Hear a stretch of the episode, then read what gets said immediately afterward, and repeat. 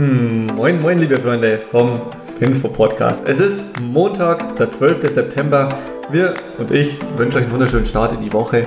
Endlich wieder ordentlich Gas geben und das, obwohl die Gaspreise so hoch sind. Das heißt, es lohnt sich doppelt, jetzt richtig Gas zu geben.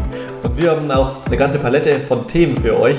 Es kommt möglicherweise der Herbst der Pleiten, auch wenn es Robert Habeck noch nicht ganz wahrhaben möchte. Dann geht es um die Deutsche Bahn, die ja, DB Schenker verkaufen will, die Deutsche Bank, um die Inflation in Amerika und ab dem Mindestlohn, der den einen oder anderen vielleicht bald erwartet, nämlich ab 1. Oktober. Und wir springen rein mit dem ersten Thema. Der Herbst der Pleiten. Wahrscheinlich haben es viele schon mitbekommen. Robert Habeck wurde am Wochenende interviewt und zwar zu der Frage, ob es denn einen Herbst der Pleiten, der Insolvenzen nun geben wird oder nicht. Und da ist mehr oder weniger rausgekommen, dass Robert Habeck hat sich da im Grunde um, ja, der Wirtschaftsminister um Kopf und Kragen gesprochen und im Grunde kam, ja, klang das Ganze so, als würde er gar nicht wissen, was Insolvenz im Grunde bedeutet und hat den Firmen im Grunde empfohlen, ne, ihr müsst ja gar nicht insolvent gehen, sondern ihr ja, produziert einfach nicht mehr und dann habt ihr ja sinngemäß quasi gar keine Kosten mehr. Stimmt aber natürlich nicht, weil die Firmen weiterhin Fixkosten haben. Auch Arbeitnehmern kann man nicht einfach allen fristlos kündigen und dann nach zwei Wochen oder nach drei Monaten ähm, ja, zurückkommen und sagen, hey, ihr Arbeitnehmer könnt ja trotzdem wieder bei uns arbeiten. Die entwickeln sich auch weiter und suchen sich dann vielleicht einen anderen Job. Und das soll, also dieser Herbst der Pleiten soll vor allem zwei Kategorien betreffen. Das erste ist der traditionelle Einzelhandel, also zum Beispiel Bäckereien, Fleischwaren, also der Offline-Einzelhandel, der nebenbei auch noch von den Online, ja, von dem, von dem Online-Einzelhandel einfach, ich nenne es jetzt mal, konkurriert wird. Und gleichzeitig alle Unternehmen, die von den steigenden Energiepreisen, ja, betroffen sind. Das ist insbesondere die deutsche Industrie. Ein paar Unternehmen sind ja auch schon ähm, insolvent gegangen, wie zum Beispiel der Toilettenpapierhersteller Harkley. Da sind 200 Mitarbeiter betroffen. Der Schuhhändler Görz, da sind 2500 Angestellte betroffen, die jetzt offensichtlich auch entlassen werden. Und der Automobilzulieferer Dr. Schneider aus Bayern mit ebenfalls 2000 Angestellten. Also wir reden hier schon von dem typischen deutschen, deutschen Mittelstand, der hier durchhöht wird, mit Firmen zwischen 200 und 3000 Mitarbeitern, die plötzlich alle ohne Job dastehen. Und ähm, eine andere Erklärung könnte sein, dass, wenn man mal logisch drüber nachdenkt, dann ist es wahrscheinlich so, dass jedes Jahr so im Durchschnitt ein oder zwei Prozent der Firmen insolvent gehen. Die Zahl ist aber frei erfunden, kann auch sein, dass es 5% ist oder nur 0,1%. Und durch die ganzen Corona-Hilfe, mit denen das Land regelrecht überschüttet wurde, sind viele der ja, Insolvenzen, der, der natürlichen Insolvenzen, die normal durch das, die einfach ganz normal zustande kommen, was ja auch gut und gesund für die Wirtschaft ist, die wurden einfach aufgestaut und ähm, man spricht hier von einem, einem sogenannten Insolvenzrückstau, der möglicherweise durch das billige Geld, die vielen Jahre vor dem Corona-Crash und dann durch das ganze zusätzliche Geld während dem Corona-Crash mit den ganzen Hilfen ja, hinausgezögert wird. Und es droht einfach eine Bereinigung der Wirtschaft. Und ein paar größere Insolvenzen haben wir ja auch schon gesehen, wie zum Beispiel die Adler Group, das möglicherweise auch daran lag, dass die Zinsen schon so stark angestiegen sind. Und da sind manche Firmen reagieren da einfach sehr, sehr fragil auf steigende Zinsen, insbesondere natürlich auch der gesamte Immobiliensektor. Außerdem haben verschiedene Bäckereien dann Herrn Habeck auch noch eingeladen, dass er sich einfach mal die Bäckereien und die äh, Situation vor Ort ansehen soll, dass ihm beispielsweise mal ein Bäcker das Geschäft erklärt, also das, wie das aus finanzieller Sicht aussieht. Und das Hauptproblem sei eben, Brotessen wird nicht nachgeholt. Wenn ich jetzt den Laden drei Monate zumache, dann ist es nicht so, dass ich dann nach drei Monaten, dass dann plötzlich gigantisch viel Brot gekauft wird und diese Umsätze nur aufgeschoben wären, sondern das sind wirklich verlorene Umsätze.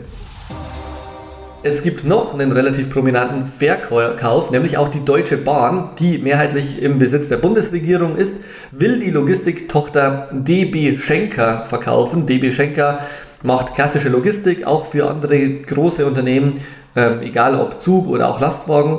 Und die Nachrichtenagentur Reuters hatte gestern gemeldet, dass die Bundesregierung nach ja schon im längeren Ringen endlich diese, diese Logistiktochter verkaufen will, hat sich also klar dazu entschlossen und sich auf verschiedene Regierungs- und Branchenvertreter berufen. Sie wollen eine Arbeitsgruppe aufbauen oder sind gerade im Aufbau dieser und der, die Entscheidung sei aber schon gefallen. Wann es genau verkauft werden soll, vermutlich erst 2024, weil es einfach viele Monate dauert, so einen Verkauf zu planen und dann auch die ähm, ja, relevante Käufer zu finden. Von, Wirtschaft, von der Wirtschaftsseite wird eher bemängelt, dass einfach ein denkbar schlechter Zeitpunkt ist, jetzt irgendwas zu verkaufen, weil natürlich gerade alles stark auch gefallen ist. Aber es ist ja auch ein Staatskonzern, da steht nicht unbedingt der beste Zeitpunkt, ähm, also es steht nicht unbedingt die Profitmaximierung im Vordergrund bei einem Staatskonzern. Damit sind wir schon bei dem nächsten Unternehmen, das zwar kein Staatskonzern ist, aber wie einer klingt, nämlich die Deutsche Bank. Und da hat sich der, der Aufsichtsratsvorsitzende, der auch relativ prominent ist in der Investmentszene, nämlich Karl von Rohr, zu Wort gemeldet. Der hat da ein Interview gegeben, mehrere sogar, und bemängelt vor allem zwei Sachen. Das erste ist, dass für ihn jetzt relativ klar ist, der Traum von der eigenen Immobilie wird leider schwieriger realisierbar. Klar, das haben die meisten Investoren wahrscheinlich auch schon gemerkt durch die steigenden Zinsen. Und er distanziert sich und das Unternehmen auch nochmal ganz klar von den schweren Vorwürfen, die seit vielen Monaten im Raum stehen, nämlich zum DWS Greenwashing. DWS ist die Vorsparte der Deutschen Bank, Deutsche Wealth hieß die früher. Die legen Fonds auf und denen wird vorgeworfen, da einen sogenannten Etikettenschwindel begangen zu haben, dass sie draufgeschrieben haben, hey, das ist ein nachhaltiger Fonds, aber es war nie ein nachhaltiger Fonds. Wobei man da ohnehin sehr klar aufpassen muss, denn wer definiert denn, was überhaupt nachhaltig ist? Das ist ja eher etwas, was individuell entschieden wird, also vom Investor sich für sich, dass ja jeder entscheidet. Nichtsdestotrotz soll, sollen in diesen Fonds einfach Sachen gekauft worden sein, die nicht mit den Standards ähm, vereinbar sind, die man sich vielleicht gerne gesetzt haben könnte.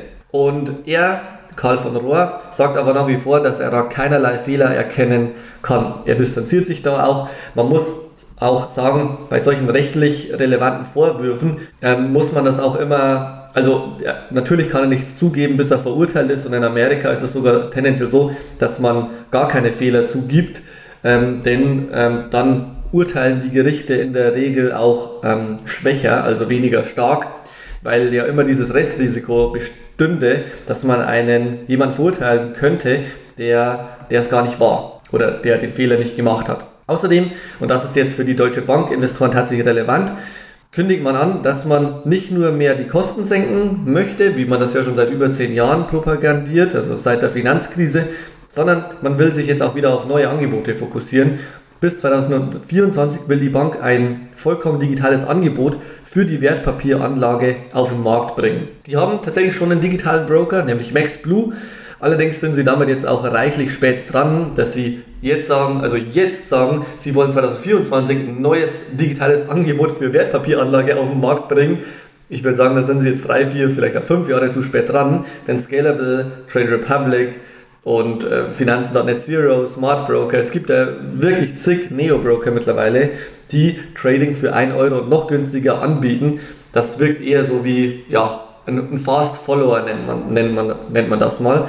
Das bisherige Angebot von MaxBlue bewegt sich übrigens so in dem Bereich wie Comdirect und Consors, also man handelt da zwischen 5 und 60 Euro pro Trade. Nichtsdestotrotz, auf jeden Fall cool, dass die Deutsche Bank auch neue Offensiven angeht und die Digitalisierung mehr und mehr noch ernster nimmt. Wichtig wäre für die Deutsche Bank aber vor allem eins, weiterhin eine radikale Kostenreduzierung, denn die wird seit Jahren propagandiert, aber nie wirklich umgesetzt. Zumindest merkt man es nur, man merkt es nicht im Aktienkurs und auch nur schwerlich in den fundamentalen Kennzahlen.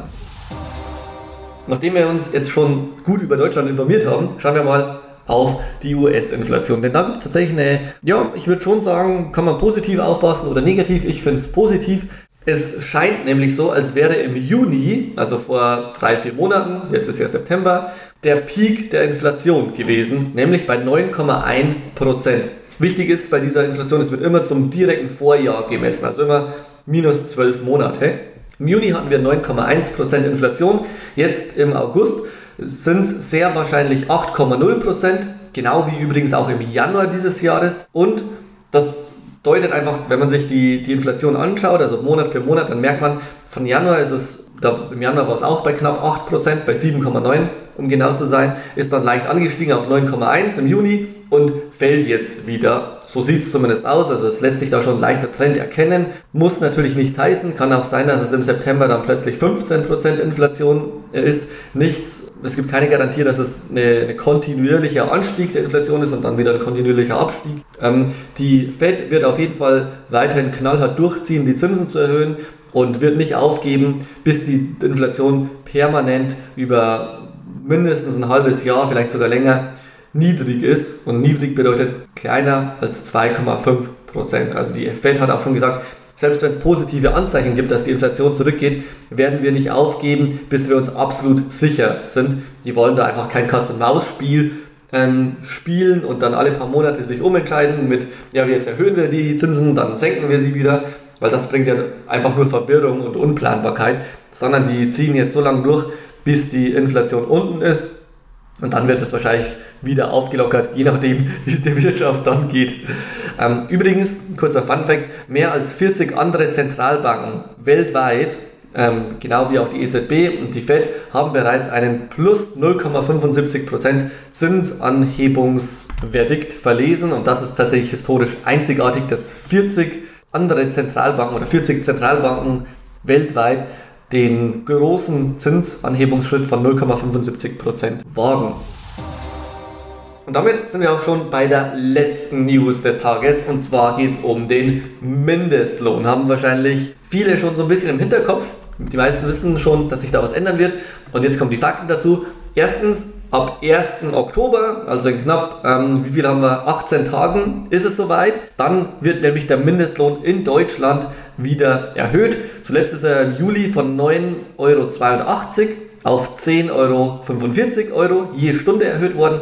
Und zum 1. Oktober wird der gesetzliche Mindestlohn auf 12 Euro pro Stunde erhöht. Das heißt, es wird dann ab dann rechtswidrig weniger als 12 Euro pro Stunde zu bezahlen. Insgesamt wird es knapp 6 Millionen Arbeitnehmer in Deutschland betreffen. 60% aller Firmen, also es wurde gleich eine Umfrage gemacht, was natürlich die Firmen dazu denken, die sind in der Regel eher tendenziell nicht begeistert, weil es natürlich höhere Kosten bedeutet, aber dazu kommen wir gleich.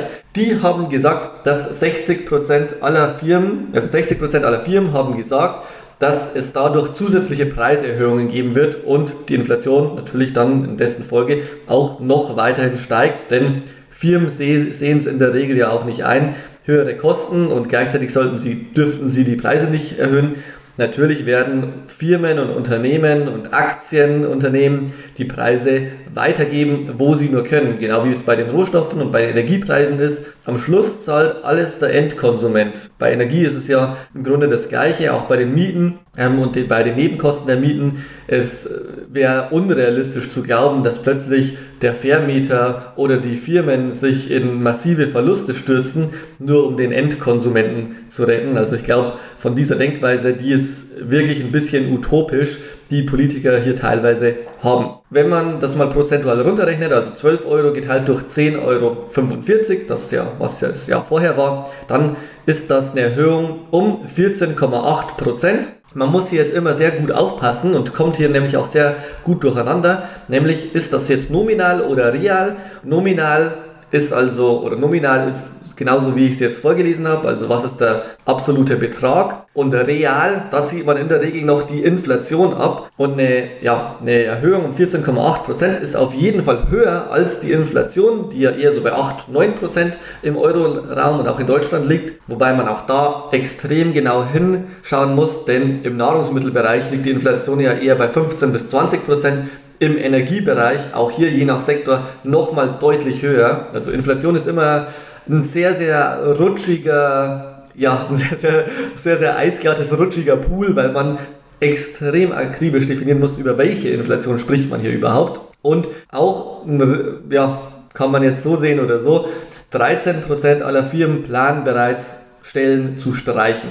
Und das ist fast ein bisschen ja, ein lustiger Zufall, dass es eine Erhöhung um 14,8% des Mindestlohns gibt und gleichzeitig planen fast also Prozent, plant fast prozentual der gleiche Betrag, nämlich 13% Stellen zu streichen. Und das ist genau, was auch die makroökonomische Folge von einem hohen Mindestlohn ist, der in manchen anderen Ländern ja noch deutlich höher ist. Das ist einfach, dass Unternehmer dann irgendwann entscheiden, na gut, wenn der Mindestlohn so hoch ist, dann muss es halt mehr Arbeitslose geben, weil es sich vielleicht einfach nicht mehr lohnt, Mitarbeiter für 12 Euro einzustellen, es sich aber vielleicht für 8 Euro oder 9 Euro pro Stunde gelohnt hat. Wirtschafts- also liberal gesehen ähm, ist natürlich ein Mindestlohn ähm, gar nicht sinnvoll. Sozial gesehen ist er natürlich sehr sinnvoll, weil es dafür sorgt, dass alle Menschen einen gewissen Mindestwohlstand haben. Und wenn der im privaten Sektor nicht zustande kommt, dann kann man ja immerhin vom Vaterstaat finanziert werden, was erstmal auch nichts Schlimmes ist. Das ist der ganze Hintergrund hinter dem Ganzen. Aber natürlich wird bei vielen, gerade bei vielen Personen, die noch am Anfang ihres Berufs, Berufslebens sind oder vielleicht auch Schüler oder Studenten sind, ähm, wird natürlich, werden natürlich auch eher falsche Anreize gesetzt, denn die sagen dann vielleicht, naja, wenn ich keine 12 Euro bekomme, dann arbeite ich lieber gar nicht. Und ein anderes Unternehmen sagt vielleicht, naja, für 10 Euro würden wir dich nehmen. Und dann verdient ein Student, der sich eigentlich nebenbei was dazu verdienen möchte und könnte, eben lieber gar kein Geld als weniger als 12 Euro zu verdienen, weil es natürlich auch so, ein, ich nenne es mal so eine gewisse arrogante Grundhaltung fördert, im Bezug auf, naja, wenn ich hier arbeite, dann will ich aber mindestens 12 Prozent, weil alles andere wäre ja unter Mindestlohn und würde sich nicht lohnen. Letztendlich entscheidet aber nicht nur das Gesetz, sondern vor allem der freie Markt,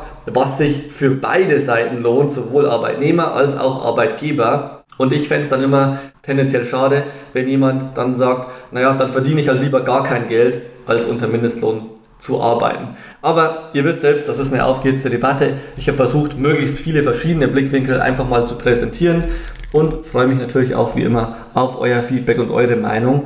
Denn wir in Deutschland leben ja natürlich von der Diskussion und das ist wahrscheinlich eins der wertvollsten Güter, das wir haben.